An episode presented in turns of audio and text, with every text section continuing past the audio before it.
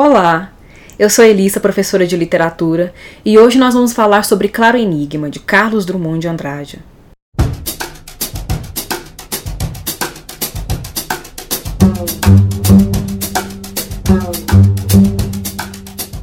Gente, para mim é uma alegria falar de Carlos Drummond de Andrade. É sempre muito bom. Sempre dá aquela sensação de que falamos, falamos, falamos e sempre resta algo a dizer, porque é inesgotável. E Claro Enigma, então, é uma das obras mais magníficas da poética de Drummond. É uma obra desafiadora, mas que merece muito a nossa atenção e o nosso deleite, porque oferece grandes e belíssimos poemas que nos fazem refletir sobre a vida, sobre a condição humana, sobre o mundo em que vivemos. É uma obra que está no vestibular FUVEST. É, então, se você é vestibulando e vai prestar a prova dessa instituição, convém dar uma olhadinha, tá? Não só no meu vídeo, mas ler o livro, ler os poemas também, porque esse contato com o texto favorece a compreensão muito mais, de maneira insubstituível. Agora, se você não vai fazer a prova do, do vestibular FUVEST e está interessado ou interessada em ler boa literatura, em se deleitar mesmo com textos bem escritos, vale a pena. Tá? Eu só recomendo, só recomendo Carlos Drummond de Andrade, de uma maneira geral, e Claro Enigma, principalmente. Aliás, o meu orientador costuma dizer que Claro Enigma é uma das obras mais maravilhosas da literatura brasileira e talvez a melhor obra de Drummond. Eu não discordo dele. É uma obra que provoca reflexão, em que você vê o trabalho com a palavra, e você vê a reflexão sobre o mundo, sobre a própria condição. Então, fico aqui nesse princípio de vídeo, né, nessa introdução aqui, essa forte indicação. Agora, falando um pouco mais de Claro Enigma, convém ressaltar, convém assinalar algumas características fundamentais dessa obra.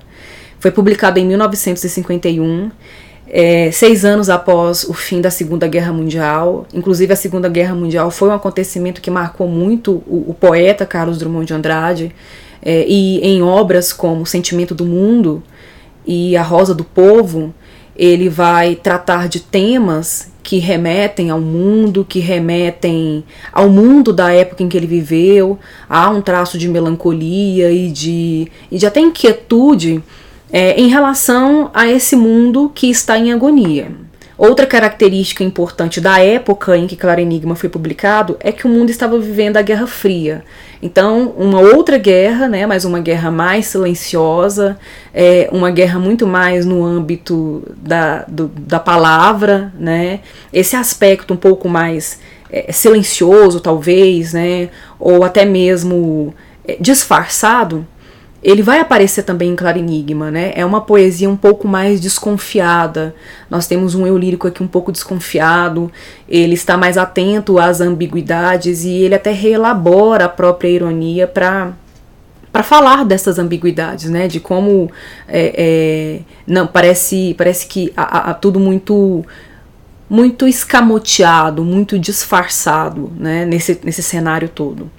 Claro Enigma provocou um grande estardalhaço na época em que foi publicado. Até hoje ainda é possível ler ou ouvir falar né, de uma obra que é classicizante, que Drummond meio que, que foge, né? ele, ele abandona os seus projetos anteriores ou que ele tenha traído né, os seus projetos anteriores, porque os livros anteriores é, Sentimento do Mundo e Rosa do Povo, eram obras extremamente engajadas. A questão social ela é muito evidente ali, fica muito forte nos poemas daqueles livros. E o mais interessante é que por serem muito engajados, os poemas que estão nesses dois livros, eles também são muito denotativos. Eles vão tratar da realidade de, de uma maneira muito clara e evidente, né? de uma maneira muito referencial. O cotidiano é facilmente detectado ali naqueles poemas. E aí, em Claro Enigma, a gente percebe que há um, um, um, um abandono mesmo né? dessa, dessa referencialidade, dessa denotação. Para começar, ele já abre o livro com a epígrafe do poeta francês Paul Valéry, é, que em francês, né, traduzido do francês, significaria os eventos me entediam, os acontecimentos me entediam. A, a poesia do Drummond sempre foi muito marcada pelos acontecimentos, né? Os acontecimentos motivaram profundas reflexões na obra, nas obras desse poeta.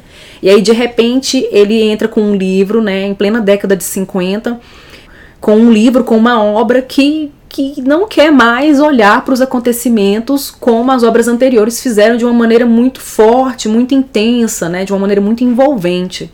Aqui não. Aqui nós temos uma poética muito metafísica, é, é, questões do âmbito filosófico, do âmbito existencial é que vão aparecer com mais, com mais força, com mais evidência.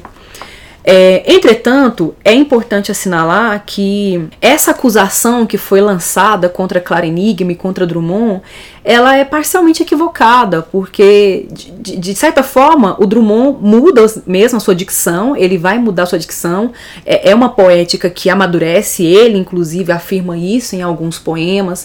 Nesse livro, nessa edição aqui, há um pós-fácil do Samuel Titan Jr., em que ele vai classificar Clara Enigma com três adjetivos um deles é, é, é maduro, né, um livro maduro, e apesar desse distanciamento de poéticas anteriores, os três elementos principais da obra do Drummond continuam em Claro Enigma. Tema mais recorrente, os três elementos mais recorrentes da obra do Drummond aparecem aqui em Claro Enigma. E quais são esses elementos e qual é esse tema? O tema do mundo, o eu no mundo, como o eu se insere no mundo, como o mundo interfere na existência do eu, essa, essa existência conturbada, conflituosa, cheia de tensões, e os três elementos importantes que compõem essa poética e que, de certo modo, compõem também é, esse tema principal são o eu, é, o mundo e a linguagem. Né? Então, como o eu se insere no mundo, se inscreve nesse mundo caótico. E como expressar esse caos que é o mundo e como eu lida com esse caos do mundo aparecem nas obras do Drummond, só que elas vão aparecer de maneira diferente, esses elementos vão aparecer de maneiras diferentes, né? Em Rosa do Povo e Sentimento do Mundo aparece de uma forma, em Claro Enigma aparece de outra maneira. Voltando ao pós-fácil de Samuel Titan Jr., nessa edição que eu mostrei para vocês, é, ele vai caracterizar Claro Enigma com três adjetivos. O primeiro que eu tinha mencionado, a, a, maduro, e essa maturidade ela vai ser discutida num poema intitulado A Engaia Ciência. O poeta olha para a maturidade com muito, muita desconfiança, porque a maturidade ela, ela é ambígua. Se por um lado ela traz uma forma de olhar o mundo é, de uma maneira mais sensata, talvez, né, ou, ou mais precavida, cautelosa, é, por outro lado, essa maturidade cobra um preço muito alto, né? Porque foi, foi, foi, preciso, foi preciso acumular muitas frustrações, muitas perdas, muitos equívocos e decepções para poder chegar a esse nível de maturidade. E isso vai atravessar o livro acompanhado dos outros dois adjetivos que o Samuel Titan Jr. coloca aqui. Né? Clássico, porque o livro é classicizante no sentido de recuperar elementos da mitologia. É, a, a personagem Orfeu mesmo aparece aqui como esse criador, esse artista, e aí o poeta se compara a Orfeu, mas é um Orfeu mais decadente, não consegue, né, alcançar, não consegue concluir o seu intento, o seu objetivo. E aí o legado que ele deixa é um legado questionável.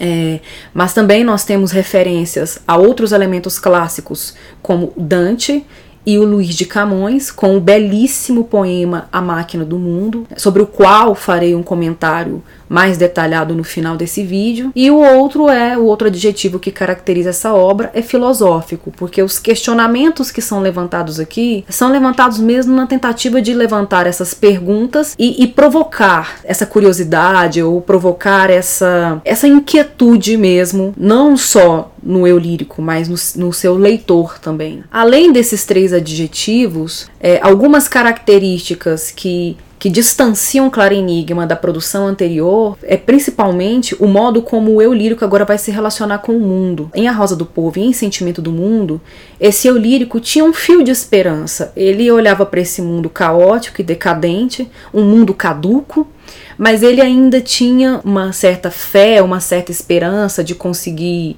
reparar essas lacunas e um desejo muito profundo de se irmanar aos seus semelhantes, né? Há poemas como Mãos Dadas, Consolo na Praia, né? Que são poemas que aparecem nessas obras em que o eu lírico ele tem um desejo de, de convocar os seus companheiros para que juntos possam construir um lugar, um mundo melhor. Já em Claro Enigma, a solidão ela, ela permeia toda a obra. Essa solidão, a consciência dessa solidão, né? o, o, o eu lírico já não tem mais nenhuma fé, ele já não tem mais nenhuma esperança, ele é pura negação, é puro pessimismo e ele está mergulhado nas trevas, né? Essa, essa escuridão, essas trevas aparecem desde o primeiro poema até o último. Então, o primeiro poema que abre o livro, o poema Dissolução, ele, ele começa nessa, nessa treva, nessa escuridão que domina tanto o espaço, domina tanto o ambiente onde o eu lírico está, que ele não consegue mais nem se discernir nessa escuridão. E o último poema também é encerrado com trevas, que é o Relógio do Rosário, o poema que vem logo a seguir, logo depois da Máquina do Mundo, para trazer justamente essa imagem final em relação ao tempo, um tempo difícil de reconstruir, um tempo muito cheio de tensões e de trevas, de dissoluções. Outro aspecto considerado classicizante em Claro Enigma é a questão da forma, as formas que ele acaba elegendo para construir os seus poemas.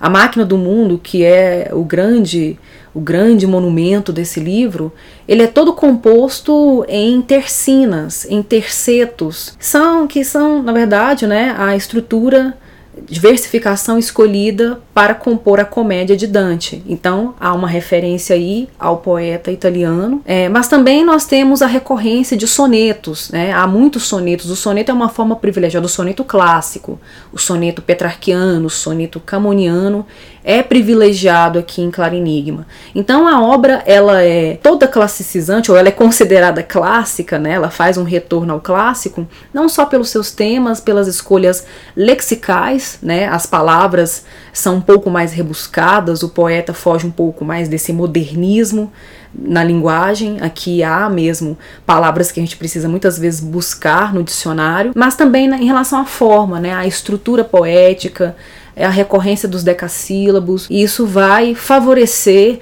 um teor mais clássico de Claro Enigma. Sobre o título, é conveniente fazer algumas observações, um, um pequeno comentário, porque o título também provocou certo estranhamento.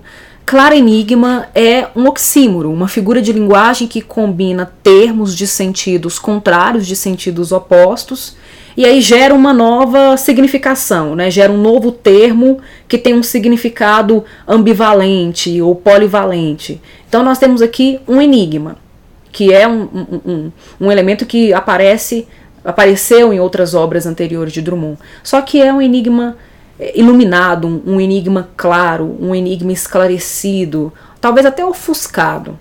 Né? A gente vai ter esse jogo, esse contraste entre luz e trevas, entre luz e escuridão, é, e quando eu for comentar a máquina do mundo, é, eu vou fazer uma observação em relação à crítica ao iluminismo que um dos críticos do Drummond propõe quando lê esse poema.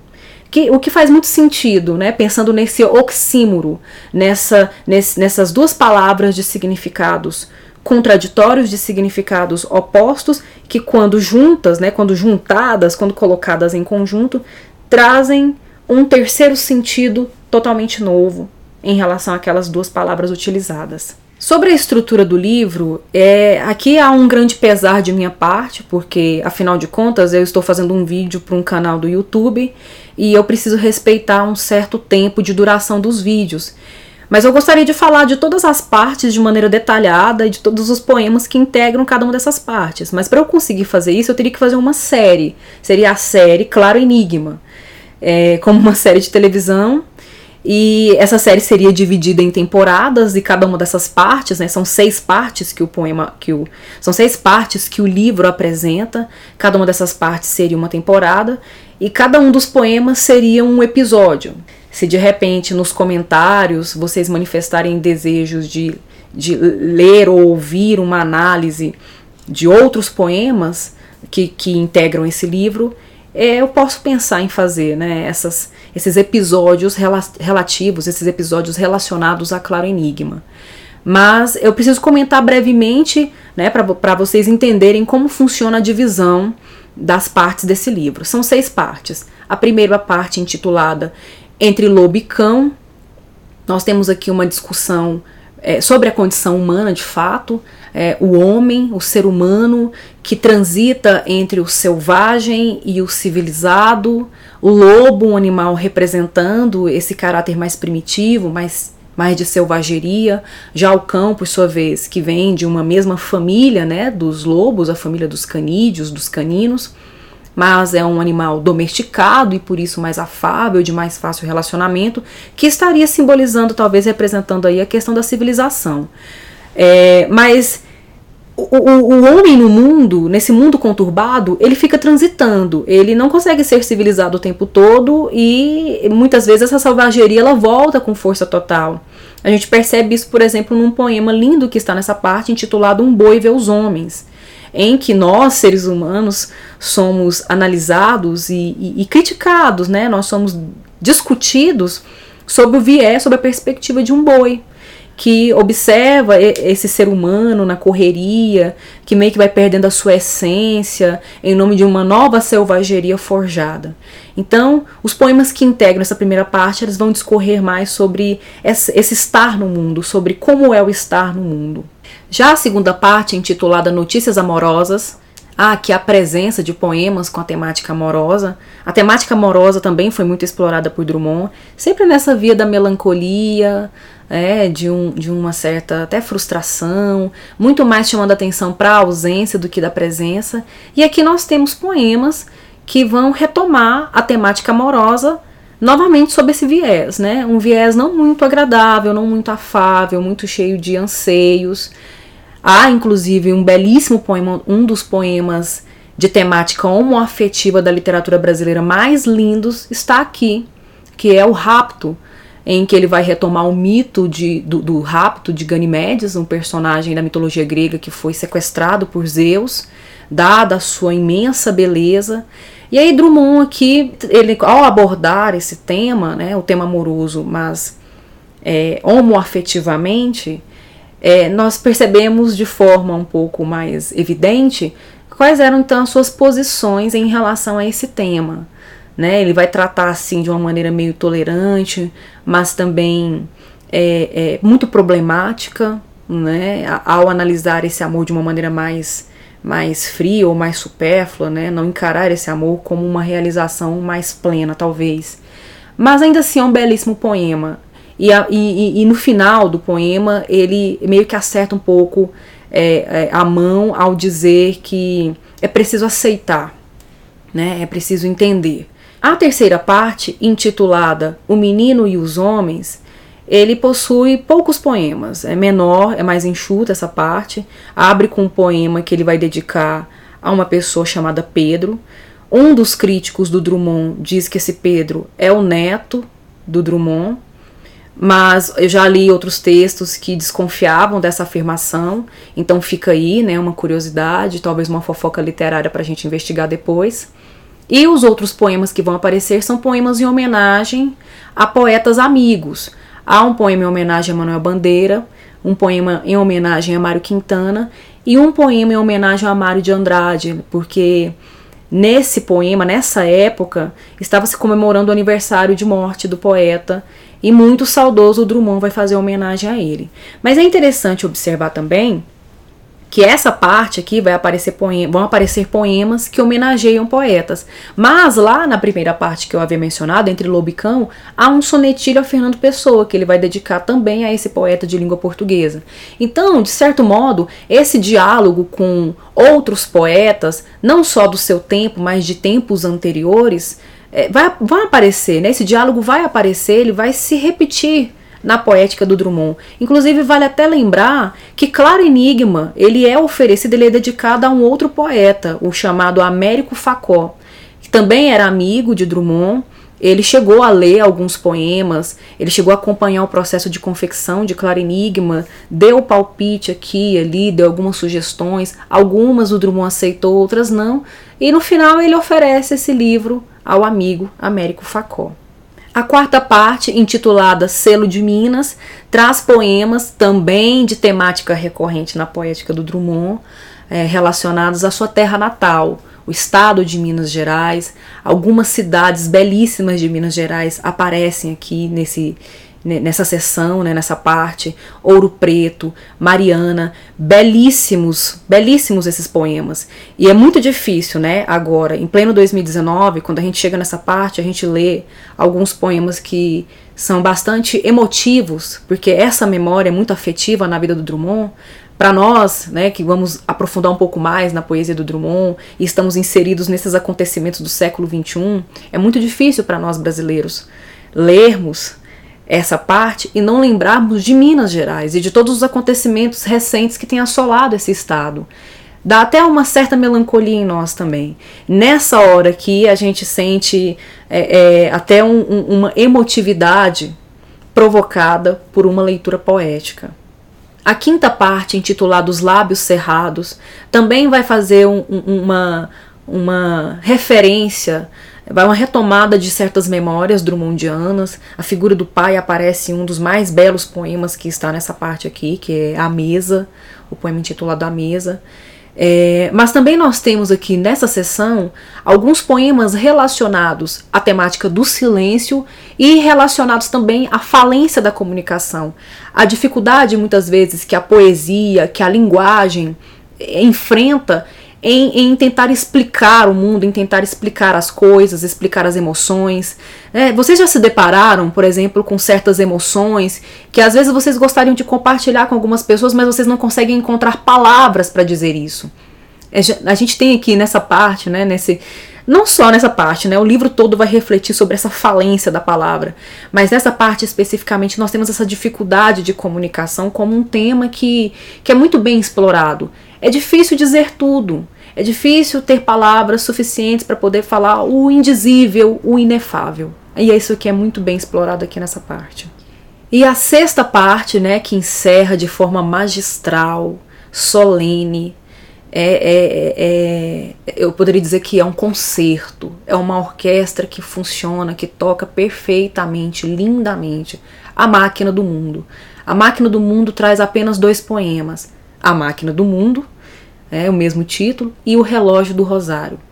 E é sobre a máquina do mundo que eu quero falar um pouco mais, né? Que é o poema que dá nome, que dá título a essa parte, não por acaso, porque é nesse poema que o Drummond vai refletir sobre essa relação tão conflituosa entre o eu e o mundo, mediado de uma maneira muito falida pela linguagem. É, ele vai trazer, ele vai recuperar poéticas anteriores de outros poetas e a própria obra, a própria obra que também será reca recapitulada, ela será recuperada, é, temas recorrentes como é, é essa solidão, essa inquietude, é, esse, essa existência, essa existência, o que, que o eu está fazendo no mundo, quais são as perguntas que eu faço, quais são as respostas que eu vou ter e principalmente quais são as respostas que eu não vou ter. Isso tudo aparece nesse poema, é explorado de uma maneira lindíssima, em 96 versos. Nós temos 32 estrofes, né? Então, 32 estrofes, cada uma delas com três versos, totalizando 96 versos. É um poema narrativo, ele de certa forma conta uma história de desse eu lírico que está andando por uma estrada deserta em Minas, provavelmente Itabira, que era a cidade natal do, do Drummond. É, já está anoitecendo, é um crepúsculo e de repente a, a grande magnificência da existência do mundo se manifesta para ele, o absoluto, aquilo que há de mais grandioso e de mais verdadeiro, a, a maior promessa, a promessa completa, se manifesta diante dele, sem dizer uma palavra. É, ele consegue ouvir, ele consegue compreender o que a máquina do mundo fala para ele mas ela não faz nenhum ruído, não faz nenhum barulho com a sua luz maravilhosa, a sua luz na medida certa, que não ofusca aqueles olhos incapacitados de enxergar essa manifestação divina, grandiosa. Ele em trevas, melancólico, seco, solitário, fatigado, exausto. E nessa, nessa cena, né, nesse, nessa cena que, que se desenrola, a máquina do mundo promete para ele trazer as respostas que ele buscou durante toda a vida dele e ele recusa essa resposta. Ele recusa a máquina do mundo. Então nós temos um poema que provoca muito estranhamento, porque ele provoca aí um, uma mudança de rumo da poética do Drummond. A maturidade ela vem não sem pesar, não sem dificuldade, não sem dor. É uma maturidade que custa caro, porque as coisas já não fazem muita diferença mais para ele. Tudo que fazia diferença antes, numa juventude, numa, numa vida um pouco mais jovial, agora já não faz mais diferença.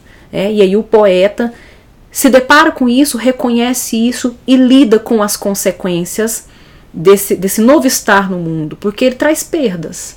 E é preciso contabilizar essas perdas. E é por isso que agora eu vou eu vou é, fazer a leitura do poema A Máquina do Mundo. O poema vai ficar disponível, inclusive, na descrição para que vocês possam acompanhar enquanto eu faço a leitura dele. Depois de concluir a leitura, eu vou fazer alguns comentários críticos. Muitos desses comentários amparados por leituras que fiz também de críticos que abordam essa obra, que abordam a poética do Drummond e que abordam esse poema.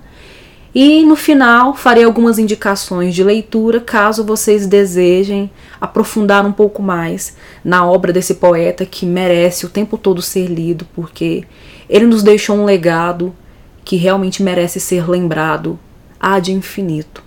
A máquina do mundo.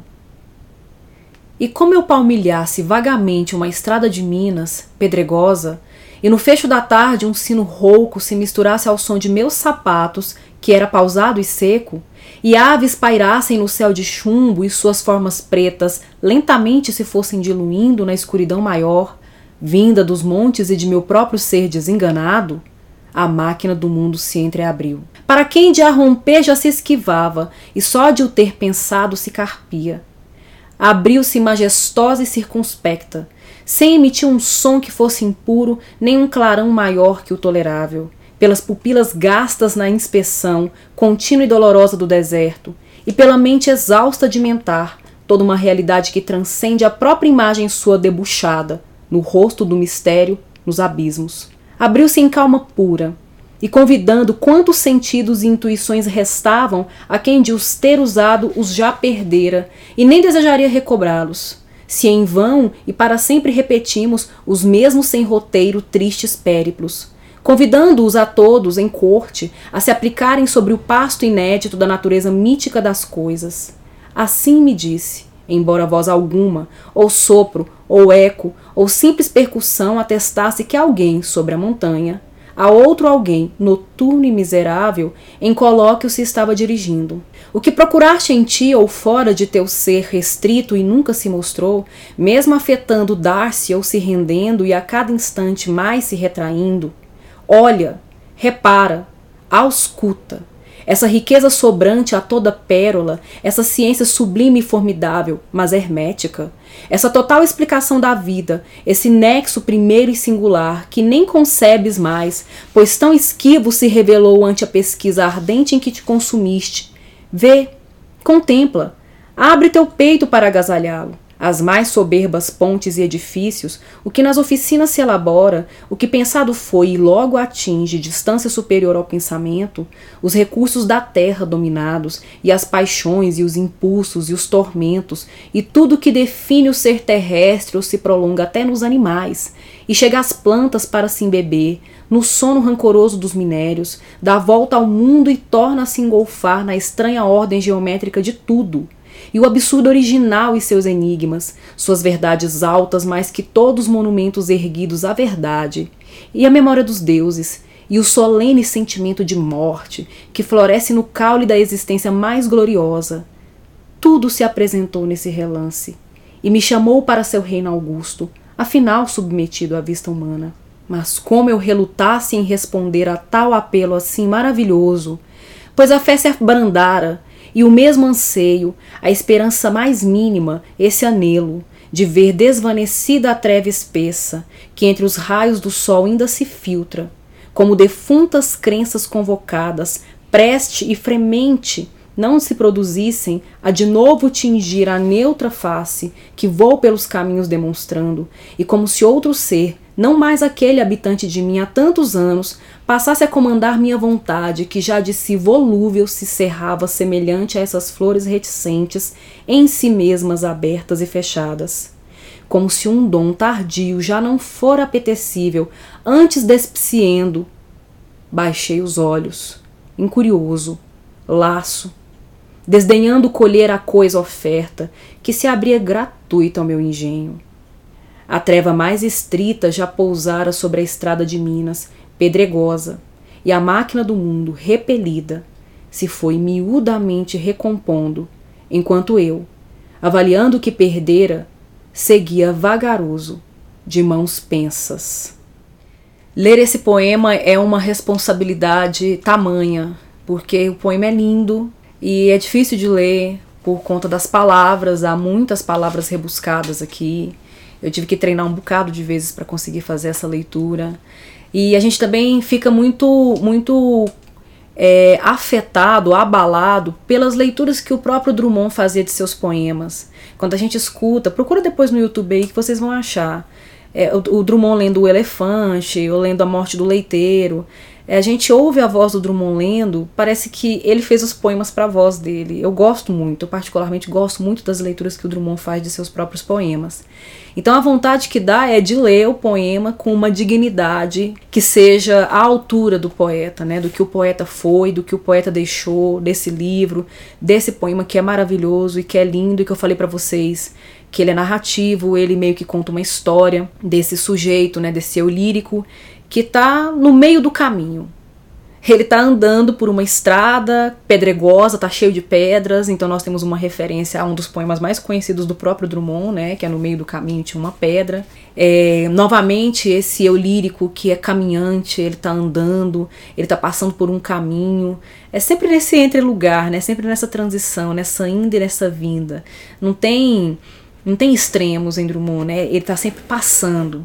A gente sempre tem essa sensação de que ele está passando pelo mundo. Passando pelo mundo e sondando esse mundo, né? Só que aqui essa, essa sondagem vai ser diferente, já não tem mais sondagem, né?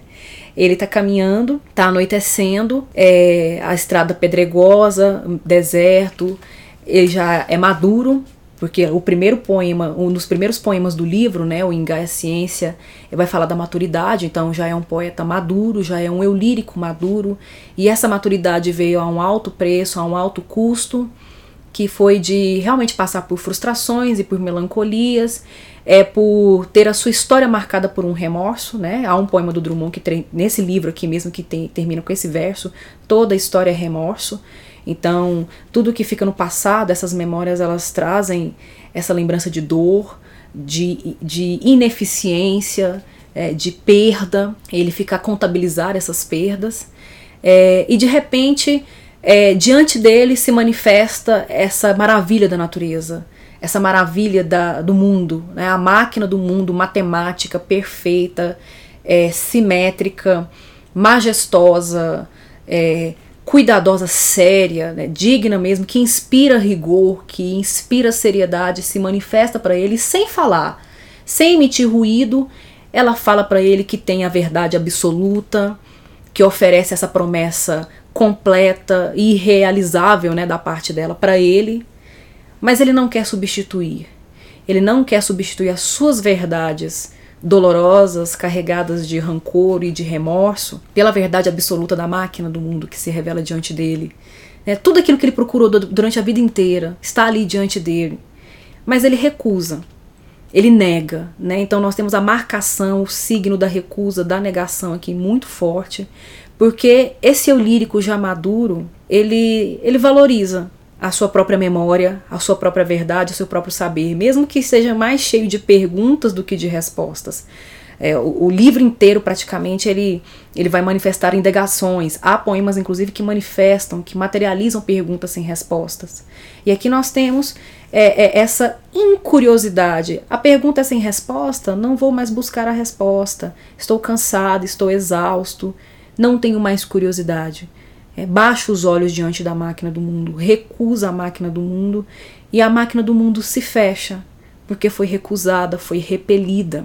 Mas o que é mais interessante é a postura desse eu lírico clássico, filosófico, né, como alguns consideraram e classificaram de uma maneira meio pejorativa, mas aí está o grande o grande amadurecimento do modernismo drummondiano é que nós temos um, um contraste que, que se resolve de uma maneira não clássica, nada clássica de, desse contraste. De um lado, a máquina do mundo, pura luz, luz, clareza, esclarecimento, é, elevada, ela aparece no alto da montanha, enquanto o eu lírico aqui é noturno, é miserável, ele está no solo, ele estava caminhando numa estrada pedregosa. Então, olha só a diferença, a solenidade da máquina do mundo e a, a, a trivialidade, né? a, a ordinariedade desse, desse eu lírico. Mas ele é quem recusa a máquina do mundo.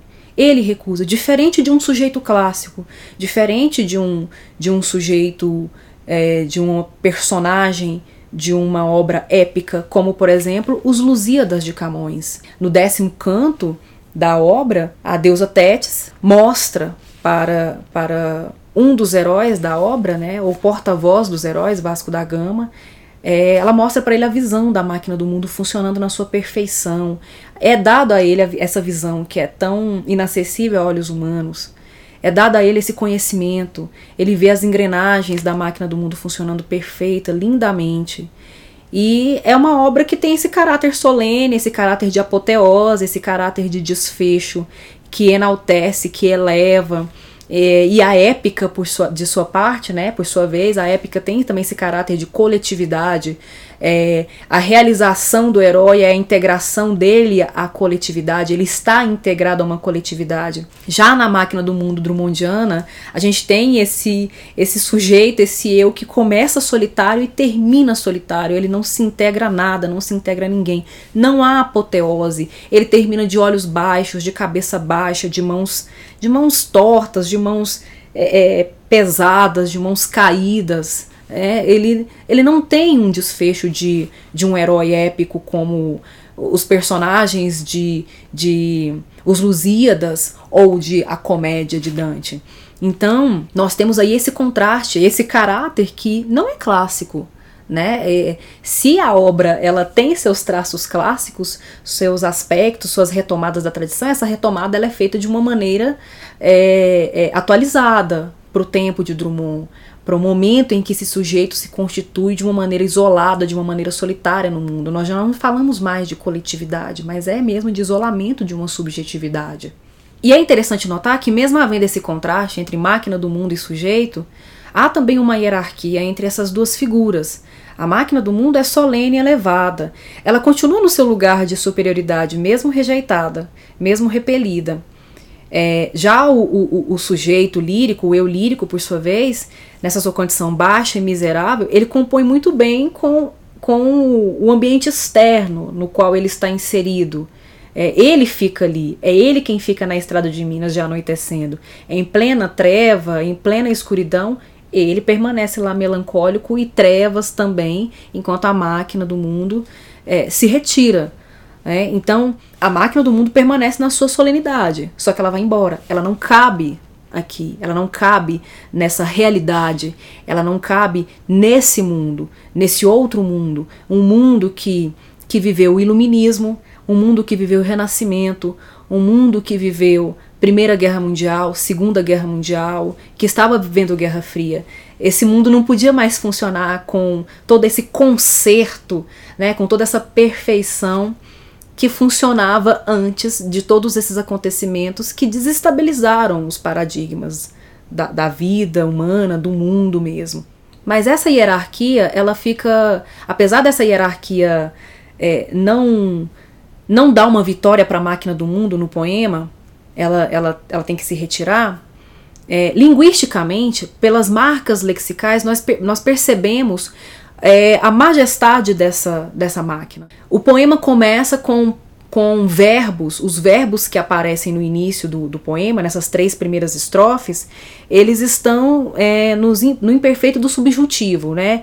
É, palmilhar-se, é, misturar-se, pairassem. É esses tempos verbais que marcam uma espécie de hesitação, titubeante. A marcação temporal não é muito certa, é muito transitória, né? não dá para definir exatamente quando isso está acontecendo. A gente tem um, um deslocamento no tempo aí incerto, né?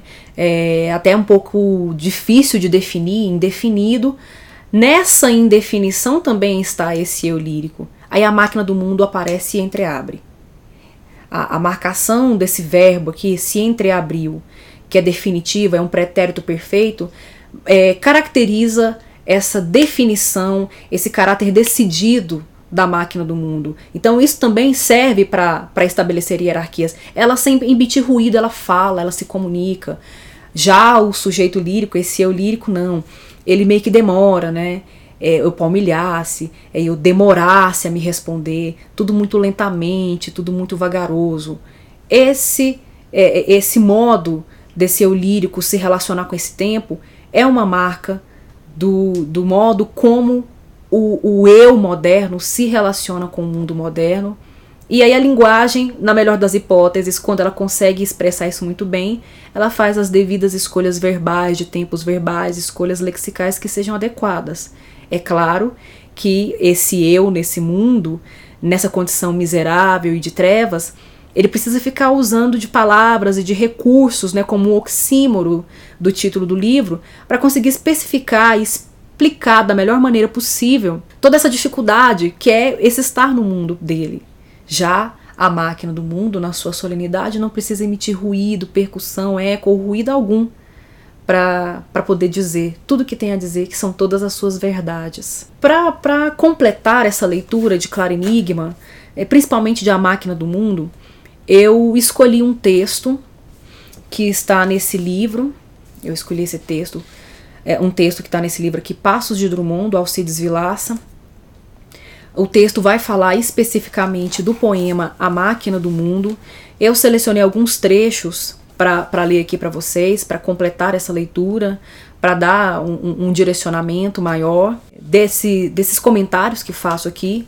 O título do texto é O Poeta, a Máquina e o Mundo, né, que são os elementos que se evidenciam de uma maneira muito problemática e de uma maneira muito intrigante no poema lido.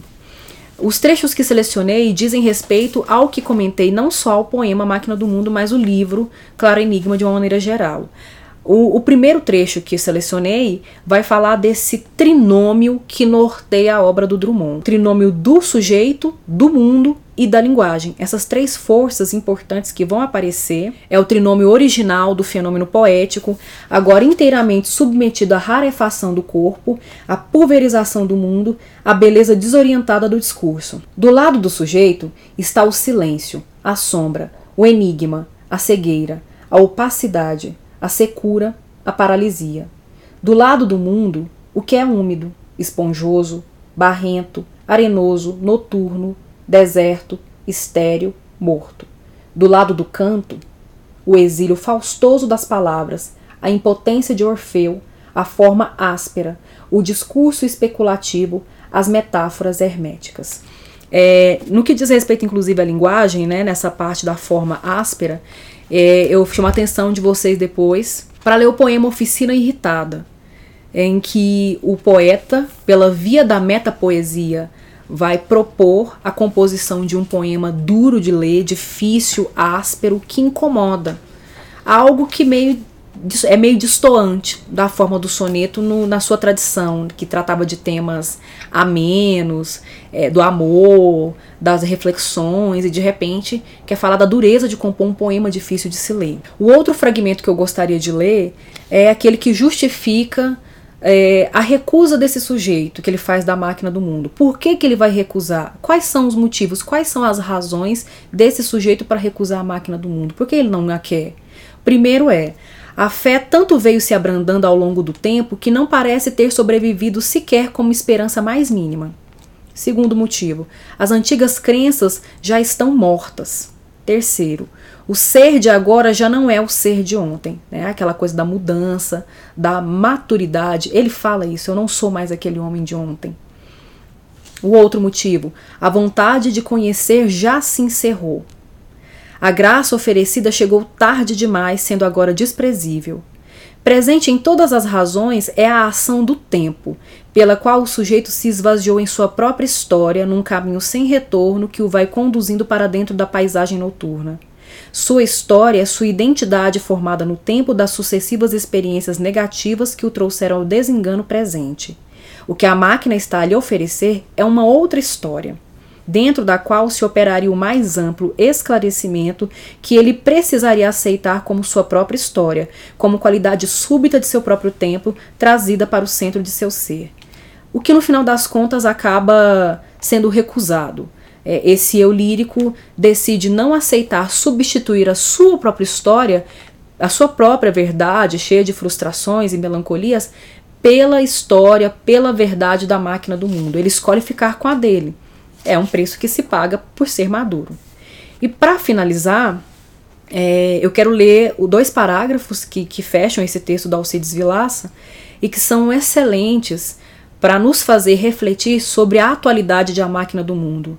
Por que, que se lê esse poema ainda? Por que, que essa obra vai cair, na, cai no, na FUVEST? Por que, que essa obra está sendo cobrada num vestibular? Por quê? Qual que é a relevância? Qual que é a atualidade dessa obra?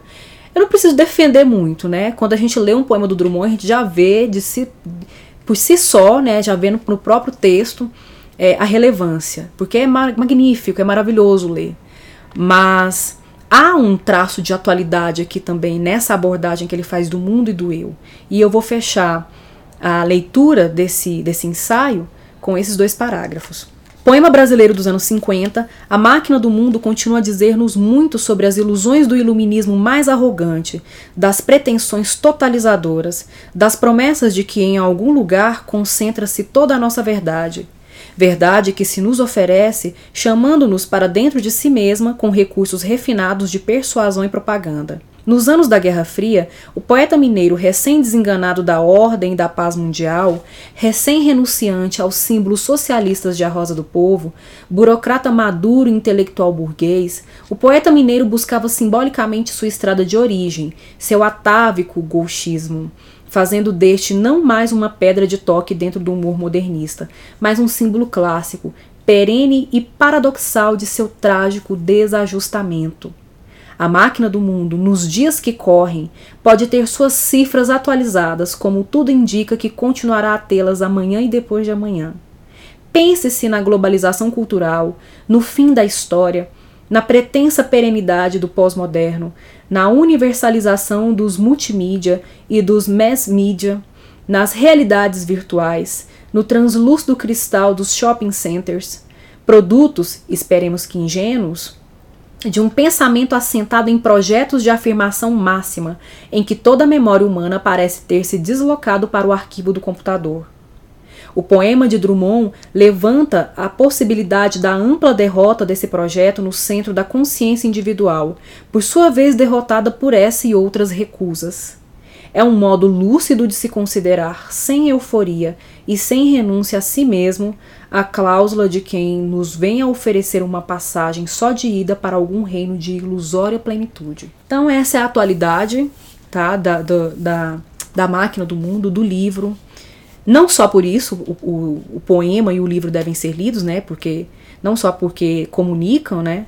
com a nossa atualidade, mas porque é um belíssimo trabalho com a linguagem, é, nos toca emocionalmente, nos leva a meditar, a refletir sobre nossa própria existência, sobre nossa própria condição, sobre o mundo em que vivemos, sobre como é difícil estar no mundo e que é uma dificuldade partilhada, apesar dessa solidão, é uma dificuldade partilhada porque o poeta inevitavelmente acaba se irmanando ao seu leitor ou o leitor se irmana ao poeta. Indico também esse, essa leitura obrigatória, né, um ensaio do Antônio Cândido, que está nesse livro Vários Escritos. Ele está intitulado como Inquietudes na Poesia de Drummond, e aí ele vai falar sobre toda a obra, não só de Claro Enigma. Outra obra também que vale a pena ser mencionada é esse livro Coração Partido, de Davi Arrigucci Jr. Vai fazer também uma leitura das obras do Drummond no seu momento mais engajado e no seu momento não tão engajado. Outra obra muito esclarecedora, sobretudo para a leitura de Claro Enigma, é esse livro do Wagner Camilo, intitulado Da Rosa do Povo à Rosa das Trevas. Ele vai falar sobre a recepção de Claro Enigma, sobre os autores que compreenderam mal Claro Enigma na época e sobre como isso depois foi sendo refletido e foi sendo desconstruído. Né? Ele meio que, que vai mostrar é, as, as leituras de Claro Enigma que vieram depois dessa polêmica inicial também. Aqui nesse livro do Alfredo Bose, intitulado Céu e Inferno, há um ensaio muito, muito bacana sobre as alegorias que aparecem no poema Máquina do Mundo. Inclusive, esse frag esses fragmentos que li para vocês do Alcides Vilaça estão num texto que dialoga muito com o texto que está aqui. Outra obra que merece ser mencionada é esse livro Verso, Universo em Drummond, do José Guilherme Merchior que faz uma leitura, inclusive, da questão formal, vai apontar elementos na, na forma poética do Drummond, que contribui para a compreensão e leitura dessas obras. E, finalmente, minha última indicação é um ensaio que está nesse livro. O ensaio está intitulado como Drummond e o Mundo, do José Miguel Wisnik, em que ele vai falar também da, do poeta, da obra do poeta, mas dando ênfase no poema A Máquina do Mundo, que foi lido nesse vídeo. Espero que vocês estejam instigados a ler Drummond. É uma leitura que indico não só como professora, mas como amiga, porque quando eu desejo bem às pessoas, eu desejo coisas boas a elas, e eu desejo que todos leiam Claro Enigma, porque é muito bom, merece ser lido, é um prazer absoluto, não só intelectual, mas estético, é uma experiência com a arte. É, espero que vocês é, consigam compreender as propostas, né, ou pelo menos ter um norte, um caminho para compreender melhor cada vez mais a leitura de uma obra que, que provocou tantas ambiguidades, tantas discussões e dúvidas. E se há algum poema do livro Claro Enigma que vocês desejam né, ter uma leitura e um comentário mais detalhado, não deixem né, de manifestar nos comentários que eu estarei aqui para respondê-los. Eu agradeço, espero que gostem. Vou ficando por aqui.